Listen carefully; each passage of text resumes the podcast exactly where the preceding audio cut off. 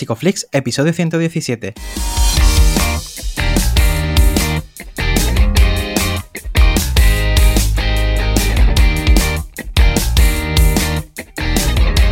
Bienvenidos a Psicoflix, un espacio de psicólogos para psicólogos, un podcast donde entre todos buscamos ser cada vez mejores profesionales de la psicología. Aquí hablamos de todas las estrategias, técnicas y noticias de la psicología contemporánea, pero siempre con la evidencia científica que nos gusta defender. Hoy estamos grabando el episodio del 8 de julio y estamos emitiendo nuestro episodio número 117, en el que vamos a hablar de autismo y ABA. Pero antes, recordaros que en psicoflix.com podéis registraros y estar al día de todas nuestras novedades. Bienvenidos al podcast, muchas gracias por estar aquí. Yo soy Ye, gracias por escucharnos, gracias por suscribiros y bueno, gracias a Darío que está aquí conmigo otra semana más de nuevo. ¿Qué tal, Darío? Hola, Ye. Pues, bueno, semana agridulce, ¿no? Eh, pedimos disculpas por, por, una serie de problemas que estamos teniendo en la web y puede que algún correo se haya mandado doble. bueno, vamos a empezar por ahí. Pero luego también un poco contento, o bastante, porque ya hace un año que, empezamos con esto de la formación en, Psicoflix. De hecho, lo celebramos ofreciendo un, descuento a todas las personas que, que formáis parte de la comunidad. Y de la misma forma, ahora mismo de hecho, ya creo se estará haciendo un webinar con Eduardo Polín, ¿no? Ah, Porque cuando esté saliendo este episodio. Justamente a la misma hora, a las seis y media de la tarde, eh, mañana, hoy jueves ya, estará haciendo este webinar que esperamos que lo disfrutéis también. Y no sé si tenía algo más por ahí, Darío, que contar. No, no, no, ya está. Bastante, bastante es eso, ¿vale? Eh, nada, lo que tenemos hoy es un episodio muy, muy interesante. Estamos haciendo el recorrido por, por, por bueno, por SABEC, por, todos los analistas de conducta, por todos los conductistas. Y, y hoy, ¿quién tenemos por aquí? Mira, estamos muy contentos de tener aquí a Víctor Rodríguez. Él es director de la Lobas Foundation, es analista de conducta, eh, docente en el máster de ABA España, también en el máster de análisis funcional de SABEC y bueno, también en el, es como docente en el máster de trastorno de espectro autista y de terapia de tercera generación en el ISEP, entre otras muchas cosas más que nos contará hoy. ¿Qué tal, Víctor? Bienvenido. ¿Qué tal, Buenos días, chicos. Gracias por la invitación. Un placer estar con vosotros. Nada, muchas muchas gracias a ti por, sacar el hueco. Eh, nos gusta mucho eh, pediros una presentación que nos gusta mezclar por lo menos con un recorrido de, vuestra vida, cómo aterrizáis en la psicología para un poco contextualizaros. Pues, pues mira, yo empecé, yo empecé muy jovencito, me cayó en mis manos un libro de, una persona con autismo, ah, tenía como 15 años y y me apasionó un montón cómo estaba escrito, eh, ver las dificultades que él a través del libro, luego eh, cuando creces te das cuenta de que a lo mejor había algunos retoques, ¿no? Pero, pero en ese momento me impactó mucho uh, cómo una persona con autismo relataba sus experiencias, ¿no? Entonces, a partir de ahí, justamente la, en el momento de escoger la carrera, nada, me decidí por, por logopedia y a partir de ahí fue cuando en el último curso uh, salieron las posibilidades de, una posibilidad de trabajar con, con, niños dentro del espectro del autismo y ahí es donde empecé mis prácticas y me puse a trabajar, hice psicología ya trabajando con, en, en, el programa UCLA y a partir de ahí, digamos, pues hasta el día de hoy, uh, ah, 20 años después, pues, pues aquí sigo, ¿no? He tenido la posibilidad de, de bueno, de, de formarme con, con profesionales para mí muy importantes en el campo, tanto en España como en Estados Unidos en España con Ason Puche, en Estados Unidos con el doctor, el doctor Eric Larson. Y a partir de ahí, pues toda mi carrera ha estado ah, muy focalizada en, el tratamiento de niños pequeñitos ah, desde una perspectiva conductual eh, con niños con autismo. Entonces, pues nada, me siento como...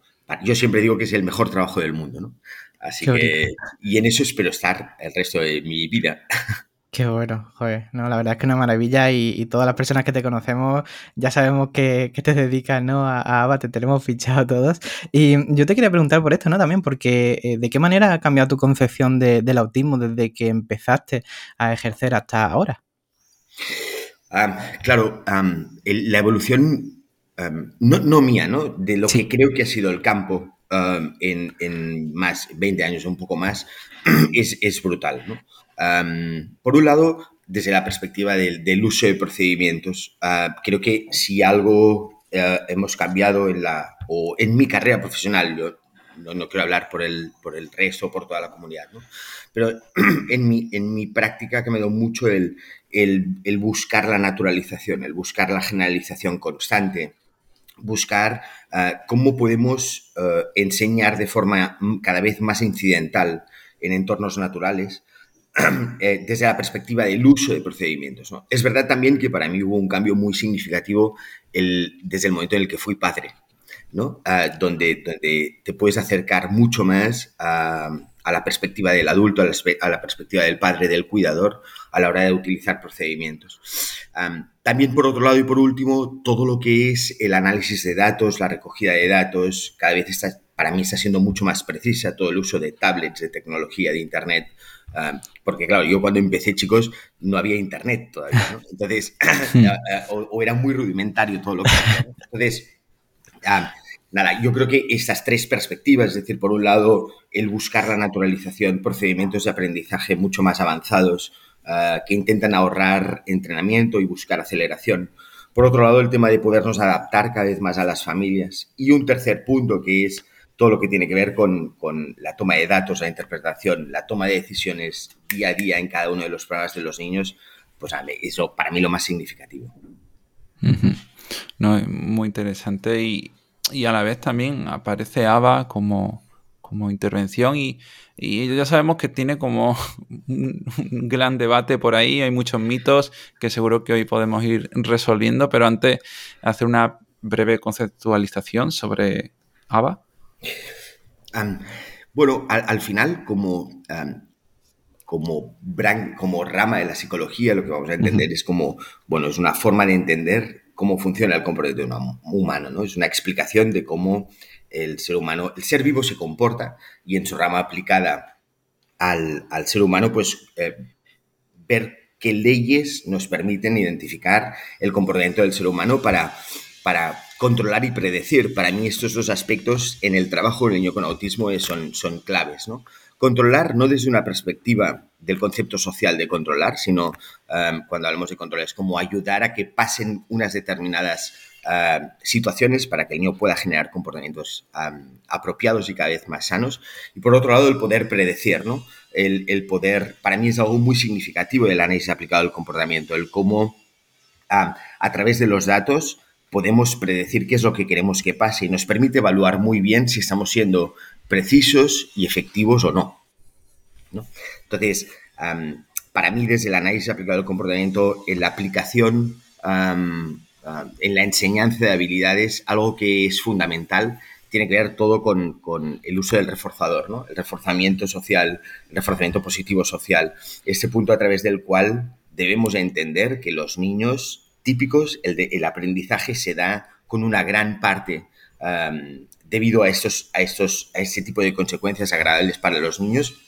Y es algo que, como mito en el autismo, ah, en el trabajo del análisis aplicado con, de conducta para niños con autismo, ha habido como mucha ida y vuelta, que si entrenamientos, que si parece eh, el, el, entrenamiento de un perro. entonces, creo que en este punto hemos evolucionado un montón. Ya os digo, hacia, hacia procedimientos mucho más naturalizados, y al final, como, como vosotros decís, ¿no? hay muchos mitos que en algunas ocasiones parten del malentendido ah, y, en, y, en, otro lado, y por otro lado, parten muchas veces de la ignorancia, ¿no? De quedarte con una serie de críticas que se podían hacer en los años 80 y que yo también podría asumirlas hoy, ¿no? Desde el punto de vista de que podía ser muy estricto, muy, muy, muy rígido, pero a día de hoy creo que son, que son aspectos que están muy sobrepasados, ¿no?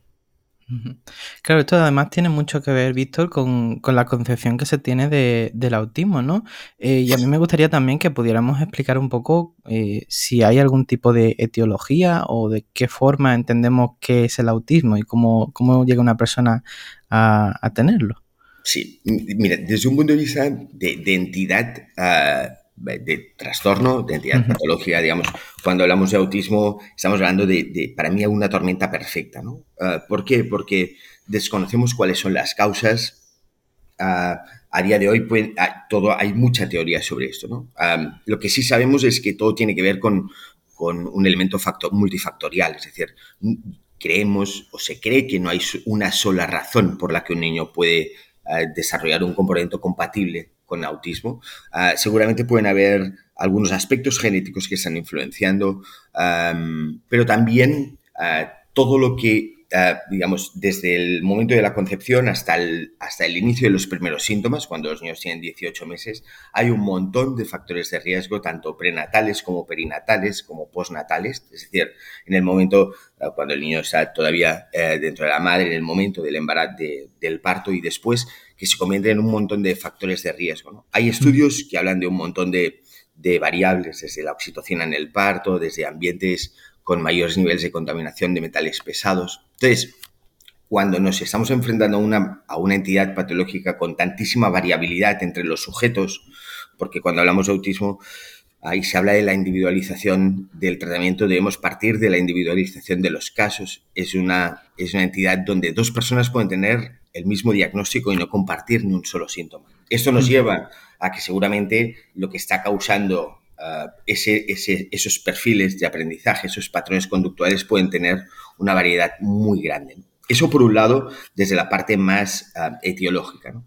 Desde el punto de vista del diagnóstico, uh, nos encontramos con un montón de, de, variabilidad también. Hay niños que desde el, desde el nacimiento no, no son capaces de desarrollar determinadas habilidades, otros niños que las desarrollan más lentamente, incluso otros que desarrollan habilidades y entre los entre los 18, 24, 26 meses pueden perder uh, habilidades. Entonces, uh, es muy difícil explicar de dónde viene el autismo, uh, es muy difícil explicar por qué se da en ese momento. Pero lo que está claro y lo que tenemos de las cosas más claras, las evidencias más claras que tenemos con respecto al tratamiento de la persona con autismo es que a día de hoy las causas no tienen nada que ver con, no son causas psicosociales, es decir, los padres no han hecho nada Uh, para, para, que el niño desarrolle estos comportamientos desde una perspectiva de, educación o de tipo de, de, relación.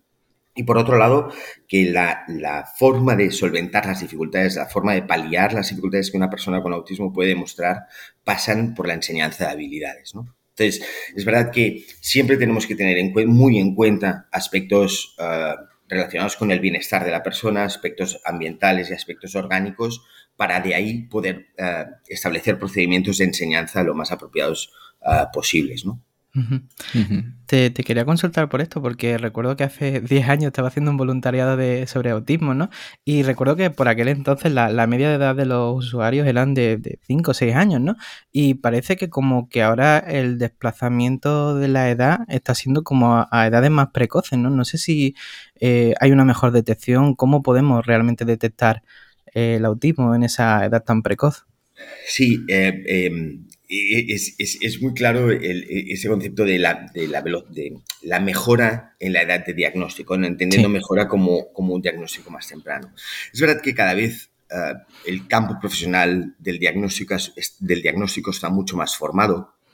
Um, también hay, hay, estrategias y hay, y hay programas de formación para el diagnóstico de autismo. El diagnóstico de autismo, el problema que tiene es que uh, es un diagnóstico enteramente conductual, es decir, no hay, una, no hay un, indicador orgánico, no hay una prueba uh, ni, ni, estructural ni funcional que nos pueda dar diagnóstico y el diagnóstico solo se, consigue a través de la observación del niño. Entonces, uh, para diagnosticar a autismo debemos tener como personas muy entrenadas en lo que es el comportamiento de un niño típico en edades tempranas, es decir, a partir de los 18 meses, para poder detectar que el niño esté dentro del espectro del autismo. Entonces, por un lado hay una mejora en la formación de, los profesionales, por otro lado es verdad que también los criterios uh, descritos para entrar dentro del espectro del autismo se van ampliando, es decir, hoy en día entran dentro del diagnóstico del espectro de autismo niños que a lo mejor hace 15 años o 10 años no entraban, ¿no? porque los criterios se van ampliando.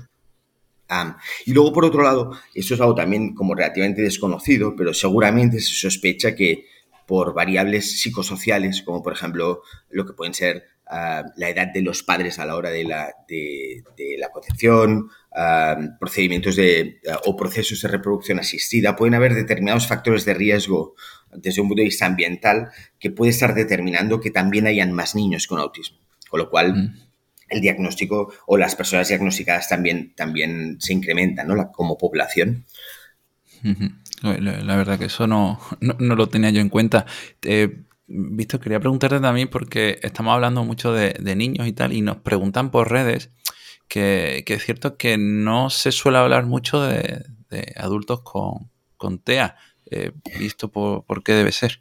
Correcto. Em, yo creo que cada vez, cada vez es, una necesidad y cada vez va a seguir siéndolo más y más. debemos pensar como que, por ejemplo, hace, cuando yo empecé, eh, hablábamos de, hace 20 años o más, ah, de, aproximadamente unos promedios de, entre, de entre 5 y 6 niños por cada 10.000, ¿no? Y ahora estamos hablando de uno por cada 54. Entonces, desde la perspectiva de, población dentro del espectro del autismo, ¿qué pasa? En los últimos 20 años se ha incrementado un montón y ahora, digamos, es cuando, pues pasado este tiempo, es cuando ah, nos empezamos a encontrar con poblaciones cada vez más grandes de personas con autismo en edad adulta. Entonces, es verdad que todos los servicios o gran parte de los, bueno, todos no, pero gran parte de los servicios están muy focalizados en la infancia y cada vez va, es una necesidad y va a seguir siendo una necesidad el hecho de poder trabajar con poblaciones más adultas. El autismo es, una, es, es, algo crónico, el autismo va a acompañar a la persona por toda su vida, pero es verdad que en muchas ocasiones todo lo que es todo lo que tiene que ver con tratamientos tempranos pueden incrementar muchísimo la calidad de vida de la persona con autismo, incluso llevarla a parámetros ah, dentro perfectamente de, dentro de la, de la normalidad, ¿no? Con, respecto, con respecto a la población adulta, muchas veces, yo ahora, por ejemplo, desde el año desde el principio de la pandemia he empezado a trabajar con natos, hablo de mi experiencia, ¿no? Con un grupo de personas adultas y ahí te das cuenta donde, donde en muchas ocasiones em, lo que necesitamos trabajar es exactamente igual que trabajamos con un niño. Ah, lo único que por tamaño, por, por peso, pues todo eso tienes que tenerlo muy en cuenta.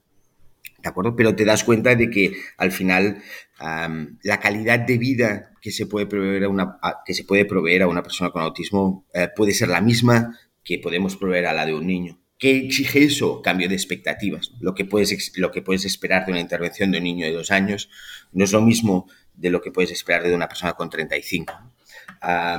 pero, pero sí, realmente eh, es, un buen concepto el, pensar en la población ah, con autismo adulto porque además se, agregan otras dificultades. Por ejemplo, todo lo que son ya patologías más médicas, desde una perspectiva psicosocial, pues la edad de los padres, yo con el grupo este de adultos que estoy trabajando, eh, pues algunos de ellos ya no tienen padres.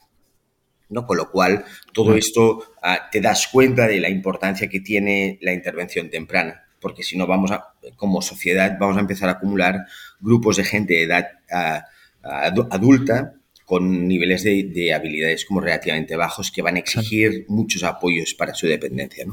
Claro. Me gusta mucho escuchar, ¿no? Que, se le puede brindar la misma calidad de vida, ¿no? Que una persona que, no padezca de, autismo. Y, te quería preguntar también por esto, porque a los padres esto les puede generar eh, mucha incertidumbre, ¿no? ¿Cómo, ¿Cómo, le explicas a los padres cuando, cuando tienen que afrontar el diagnóstico? Em, bien, a ver, yo, no, no, no, trabajo sobre el diagnóstico, pero es verdad que trabajo mucho con los padres a la hora de, de, ajustar muy bien las expectativas, de qué podemos esperar, de explicarles muy bien eh, qué quiere decir eh, que su hijo esté dentro del espectro del autismo. Entonces yo creo que, que hay un punto en el que lo que sí sabemos desde una perspectiva objetiva es que el pronóstico de un niño en muchas ocasiones va a depender en un 80% del resultado de la respuesta que el niño dé a la intervención.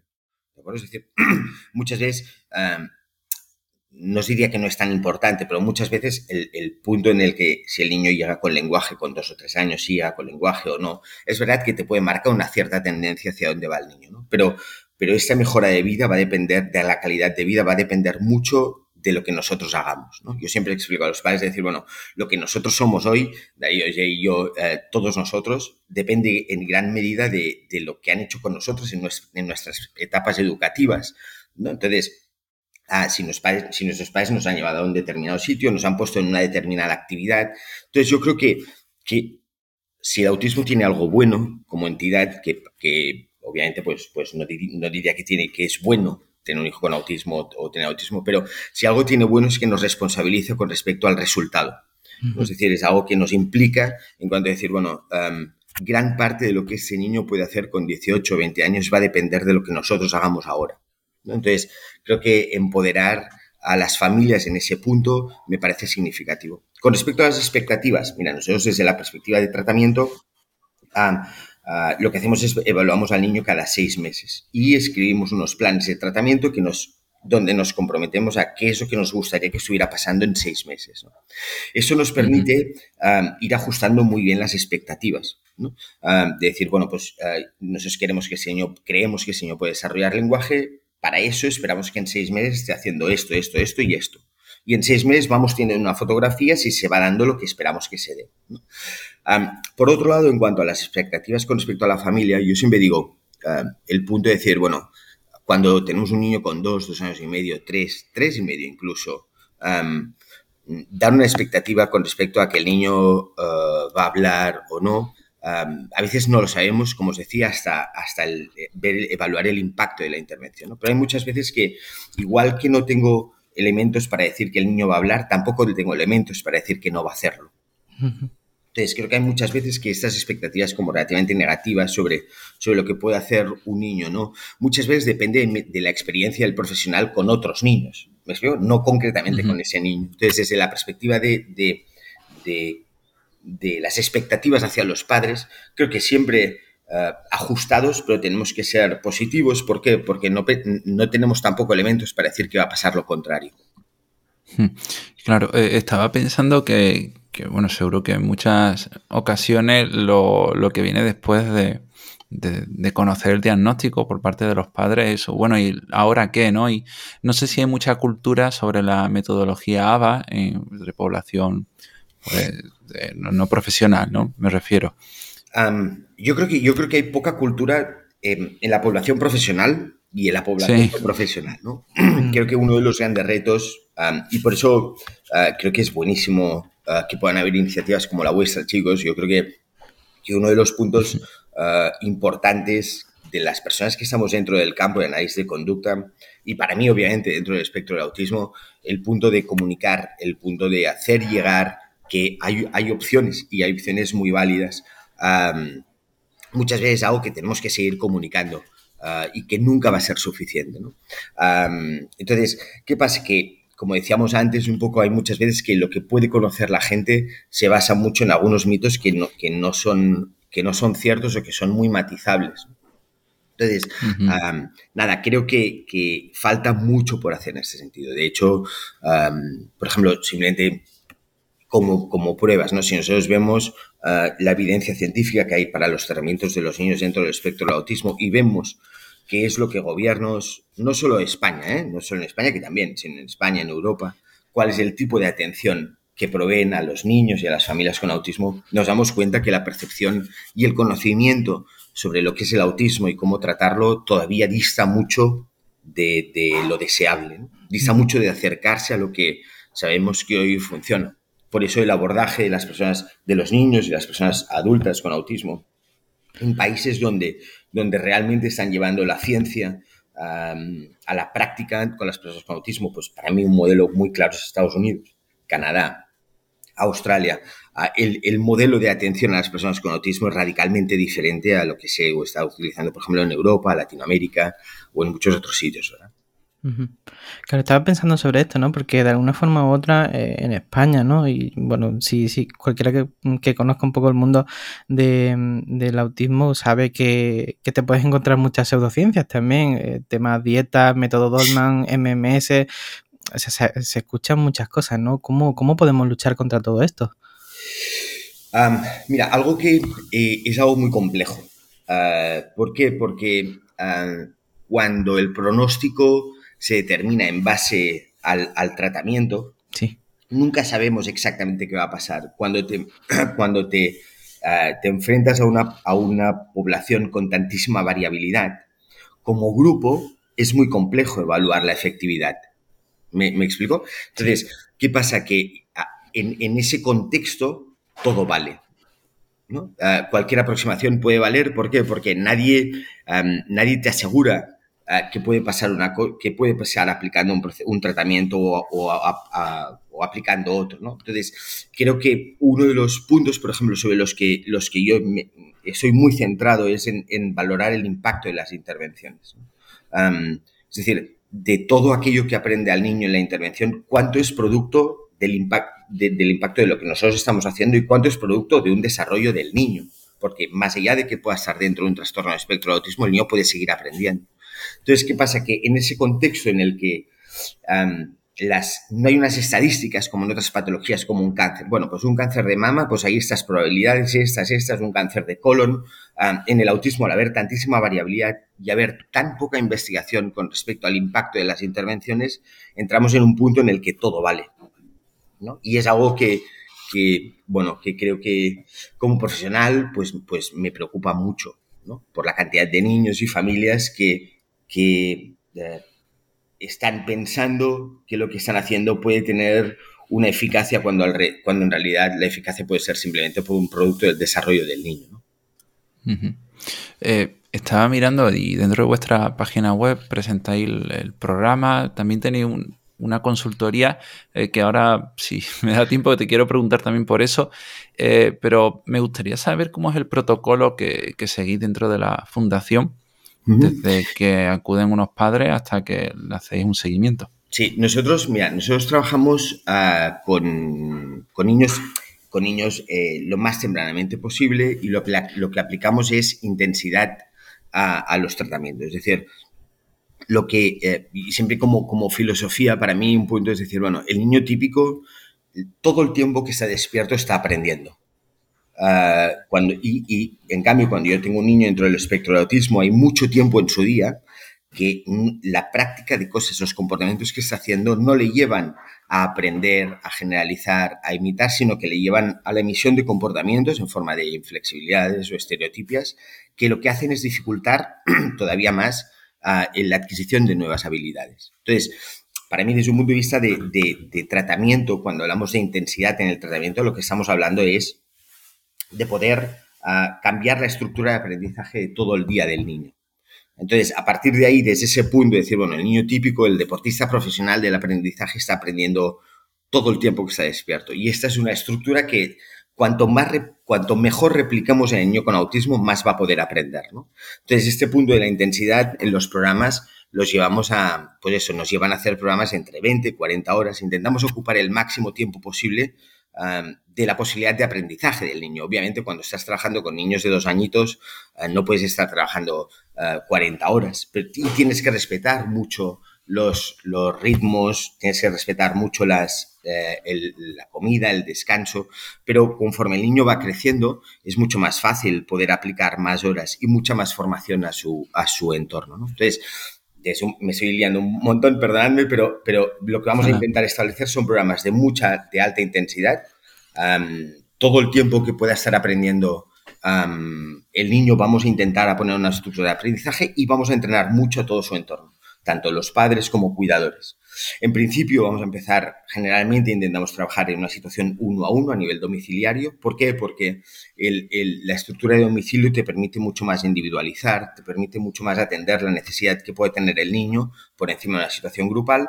Y por otro lado, desde un punto de vista de control estimular, de control de estímulo, nos permite mucho más evitar algunas dificultades que se dan en el niño dentro del espectro de autismo, como la falta de generalización, donde necesitamos que un niño de 2, 3, 4 años ah, aprenda y tenga un componente equilibrado y sano, ese es en su contexto más naturalizado, que es su casa. Entonces, desde, desde esta perspectiva también de tratamiento domiciliario uno a uno, es cuando posteriormente nos movemos a, a la integración dentro de contextos escolares. donde ahí se complejiza todo mucho más porque hay muchas más variables extrañas que, están afectando todo el aprendizaje del niño.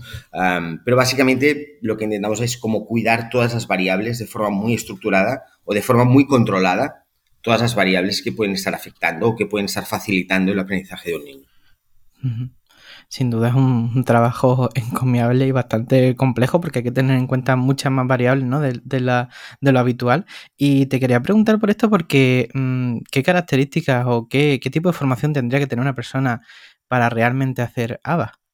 A ver, eh, eh, realmente como, como dices en tu primera parte del, comentario, es el, para mí el gran, la, gran complejidad del salto de, de, la psicología experimental a la aplicada, ¿no? Es decir, en la psicología experimental se intenta controlar todo tanto que en el salto a la aplicada, nada, es una selva. Entonces, Entonces, el, punto de, Yo creo que, que eso en, el análisis de conducta tiene, tenemos mucho por delante, ¿no? El ver cómo eh, cada vez podemos llevar a una situación más, eh, más naturalizada todo lo que tiene que ver con, investigación. Porque claro, hay tantísimas variables que casi te lleva a la necesidad de trabajar en el caso único, ¿no? Ah, porque la las comparativas pues, son, son muy complejas de poder hacer. con respecto a las habilidades ah, o con respecto al perfil profesional, yo creo que, bueno, podríamos estar hablando un montón de horas sobre esto, ¿no? Pero, pero creo que cuando nosotros nos enfrentamos a, la situación de formar a personal, Ah, una de las cosas que sobre todo para mí es importante es, que la persona entienda que vamos a trabajar con niños. Es decir, que, somos educadores. Me creo que somos educadores desde, desde, un punto de vista de enseñar algo a un niño, de, que cuanto más pequeños son, o estando en un contexto de niños pequeñitos, necesitamos ah, tener mucha energía, mucho entusiasmo. Nuestro trabajo, yo siempre digo, es como nuestro trabajo se, se centra en el que el niño se lo pase bien y desde ahí poder aprender. ¿no? Es decir, al final eh, lo que prima es que es un niño, no que, no que está dentro del espectro del autismo. Entonces, para mí este es un punto básico desde la perspectiva de, cómo el profesional debe encarar eh, una terapia eh, para un niño dentro del espectro del autismo utilizando procedimientos de análisis de conducta.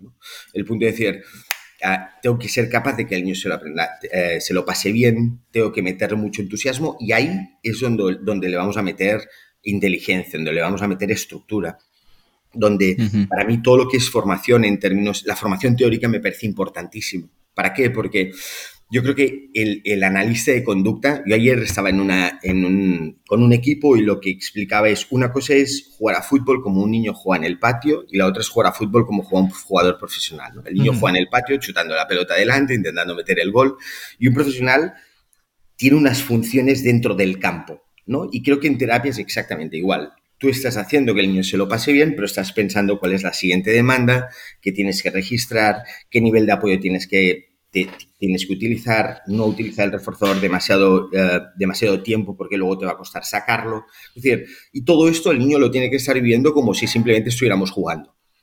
Entonces, esta mm. capacidad de análisis, esta capacidad de, observación de lo que está pasando mientras estás actuando me parece clave, me parece, em, me parece em, nada, muy importante a la hora de aplicar muy bien los procedimientos. Para mí, otro de los, aspectos desde una perspectiva de formación del personal, entender que es un trabajo uh, muy sistemático, muy focalizado en el detalle, uh, que necesitamos analizar muy bien. Y todo esto, como os decía, insisto, dentro del espectro, dentro de la situación de estamos trabajando en la selva. Es decir, estamos en casa del niño, en el, comedor de su casa, en el parque de al lado de su casa, y todos, y, por otro lado hay una estructura detrás. Entonces, ¿qué pasa? Que es verdad que hay un punto en el que el trabajo directo es cansado.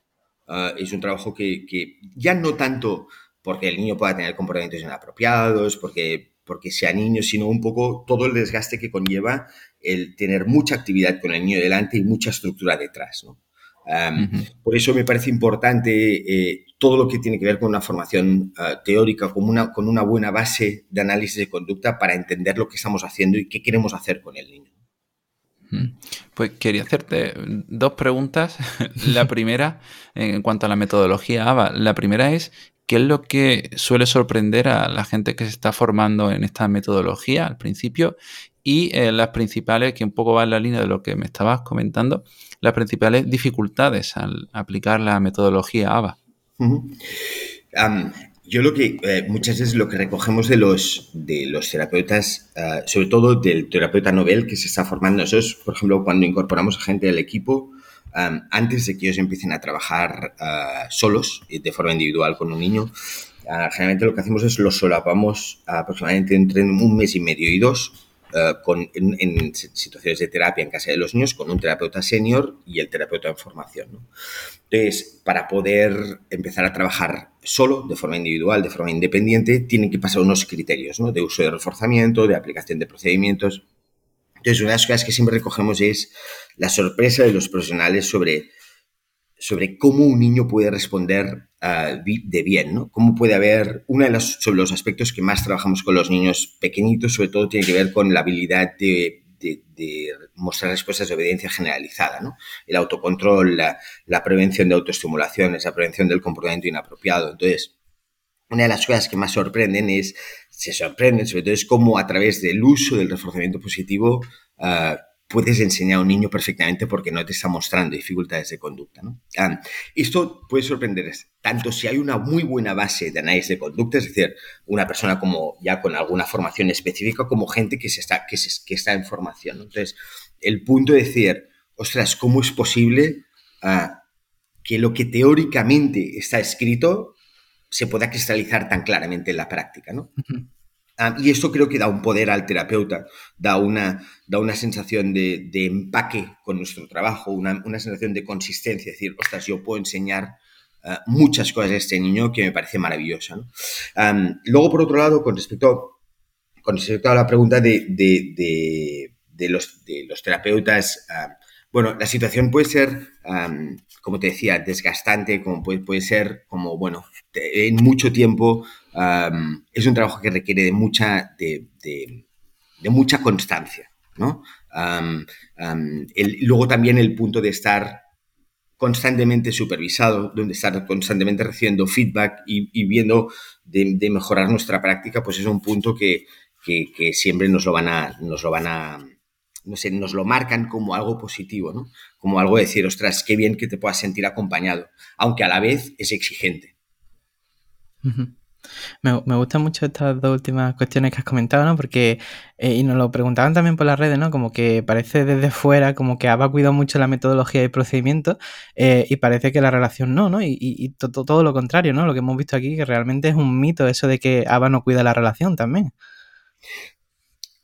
al final, al final ah, la, relación es conducta. Claro. Ah, y, en, análisis aplicado al comportamiento ah, somos expertos en, la conducta. Entonces, creo que, mm, eh, la, relación, ese concepto entre comillas de relación, no es nada diferente de aspectos conductuales basados en reforzamiento positivo. Y una de las cosas que siempre necesitamos trabajar, tanto con el niño como con los terapeutas, es este concepto de al, adulto, hacerle entender de esto, esto va de pasárselo bien, esto va de, de, una serie de consecuencias que vamos a estructurar más o menos en base a, la habilidad del niño para entenderlo, pero lo que vamos a, lo que vamos a buscar, lo que vamos a, hacer que pase es que al final tú tengas un niño que en, la, interacción con la otra persona sepa que ahí es donde, viene gran parte de las cosas buenas que le pasan en la vida. Entonces, creo que, por eso digo que eh, muchas veces lo que nosotros hacemos va más allá de enseñar lenguaje. Es decir, no es una cuestión de enseñar los colores o los adverbios o los pronombres. Es una cuestión de, de cómo eh, obtener mucho más éxito en la interacción con tu entorno. Y a través de eso es donde tenemos que enseñar determinadas cosas.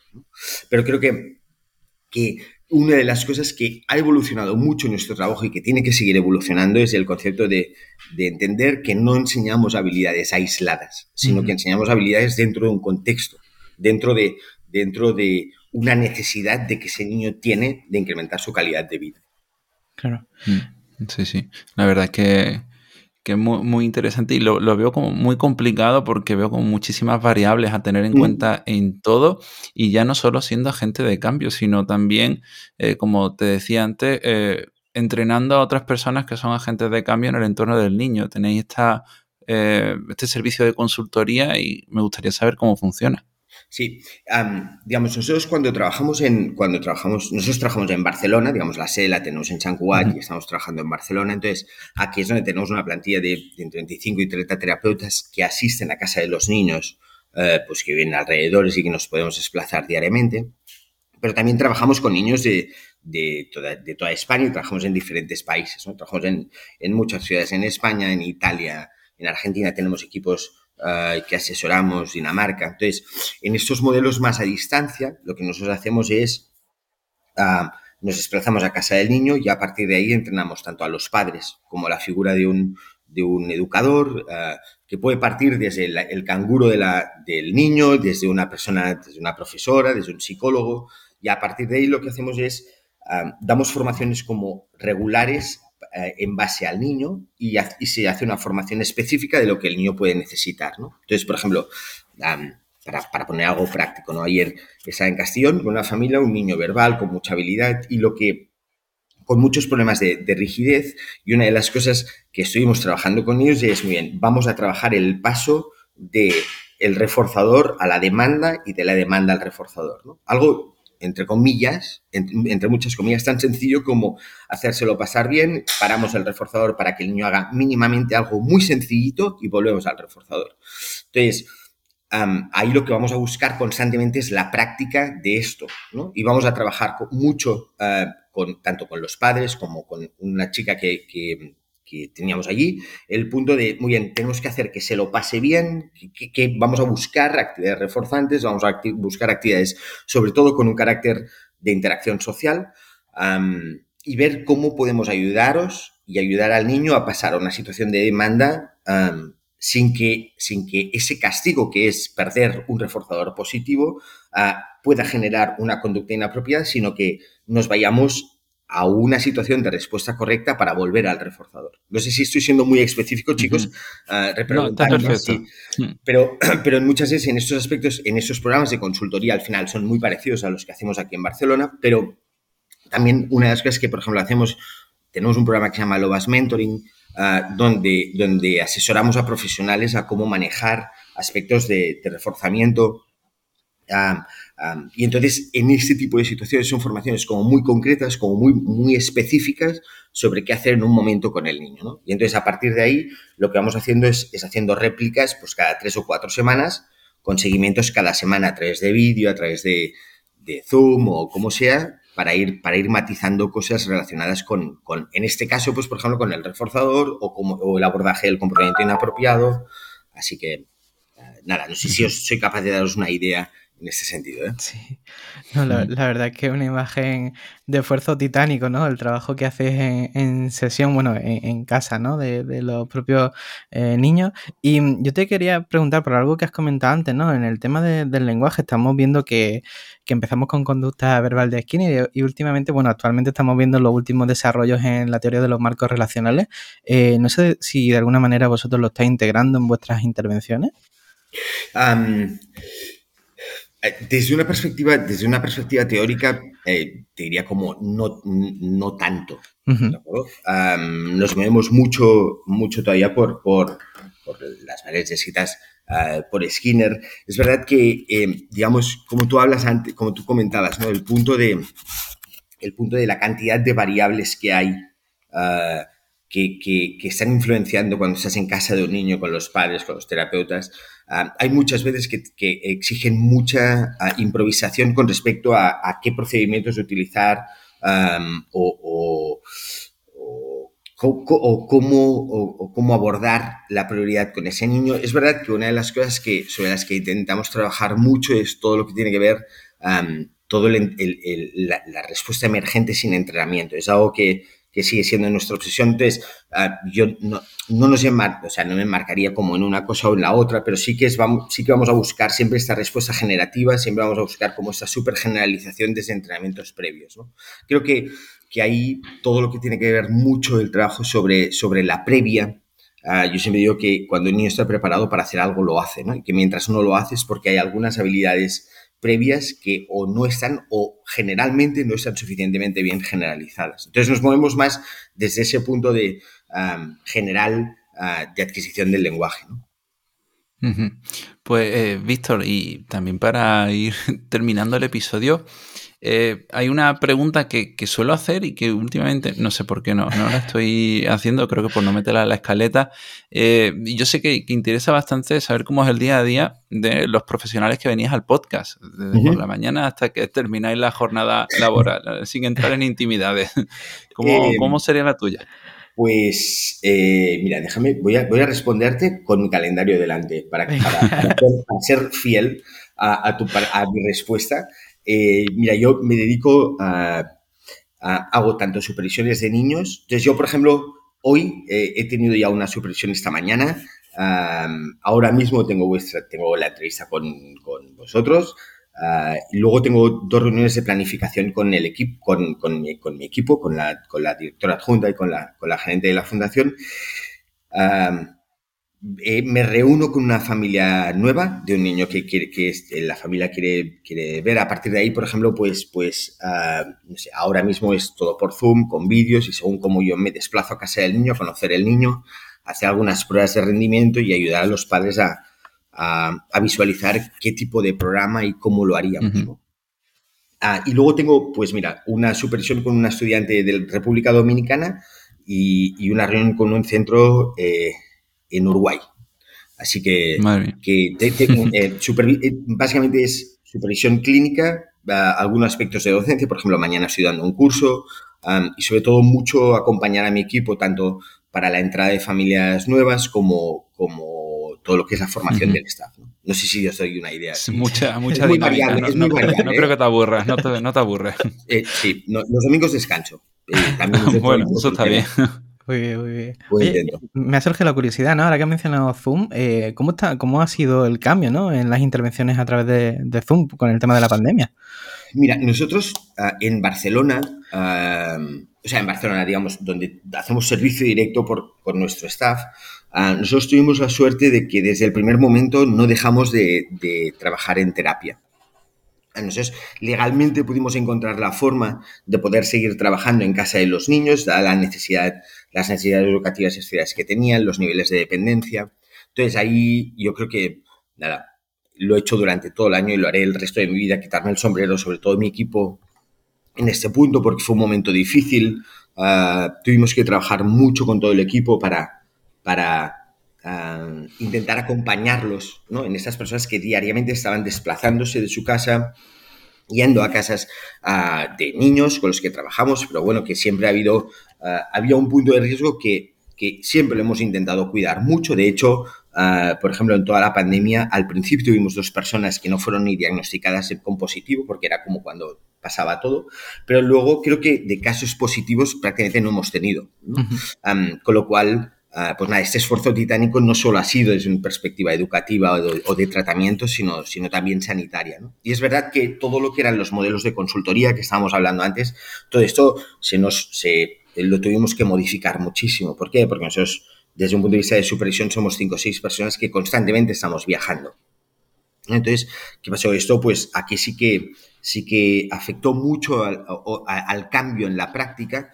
Es verdad que, ah, para ser honesto, a pesar de que hemos tenido algunos niños con dificultades, pues por la práctica de que a lo mejor no iban los terapeutas a su casa o tal, en, situaciones de consultoría, ¿eh? fuera de Barcelona, es verdad que en regla general el poder tener a los padres ah, muy entrenados o relativamente entrenados no nos ha llevado a un punto de mucho cambio clínico excepto de, dos o tres casos, de situaciones donde, donde la situación se podía complejizar un poco más.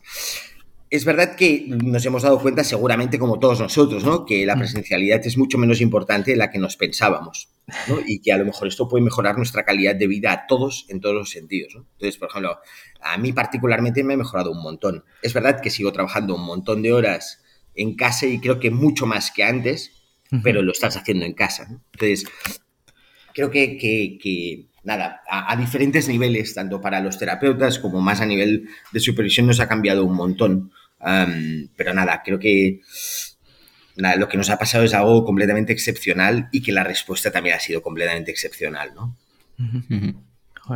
La verdad es que hacéis un trabajo de, maravilla y por todo lo que nos has contado en el podcast, la verdad es que nos encantaría tener una, segunda parte sobre el tema. Y bueno, ya estamos llegando casi al término final del episodio. Si, alguien nos quisiera encontrar o quisiera contactarte también, Víctor, para preguntarte algo, ¿dónde te podrían localizar?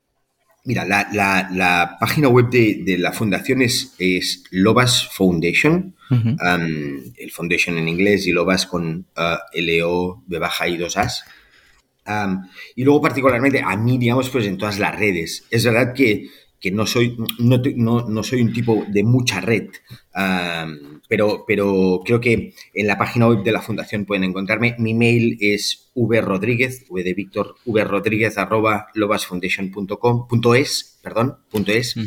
y, y, nada, y, y, el teléfono de la fundación es el, el 34 de España, 93 418 48 50. Así que a partir de ahí, nada, hoy en las redes estamos todos conectados. Así que nada, estamos abiertos a cualquier consulta, sugerencia, duda, programa de formación que puedan estar interesados, entidades. Eh, nada, yo creo, yo siempre digo que en nuestro campo podemos hacer lo que queramos mientras lo que queramos tenga sentido, ¿no? Con lo cual, eso nos abre a, todo, ¿no? Con muchas ganas y con, y con ambición de, de comunicar, de mejorar la práctica, de incrementar la calidad de vida de, la familia y los niños. Pues no se me ocurre ninguna frase mejor para terminar el episodio, así que bueno, Víctor, muchas gracias por este tiempo. Muchas gracias. Nada, Darío, Jay, muchísimas gracias por, eh, nada, por contar conmigo, por ese espacio. Me lo he pasado muy bien, tanto en la entrevista como la preparación antes. Uh, y nada, cuando, cuando queráis, pues Loas Foundation es vuestra casa y, y estoy a vuestra disposición para lo que necesitéis. Muchísimas gracias, igualmente. Muchas gracias. Y bueno, muchas gracias también a todos vosotros que estáis aquí. Si os ha gustado, eh, suscribiros porque la semana que viene hablaremos de un tema también chulísimo. Así que nada, nosotros nos vemos el próximo jueves a las 8 de la tarde con un nuevo episodio aquí en psicoflix.com, en Spotify, en iTunes y en iBox. Hasta luego. Hasta luego.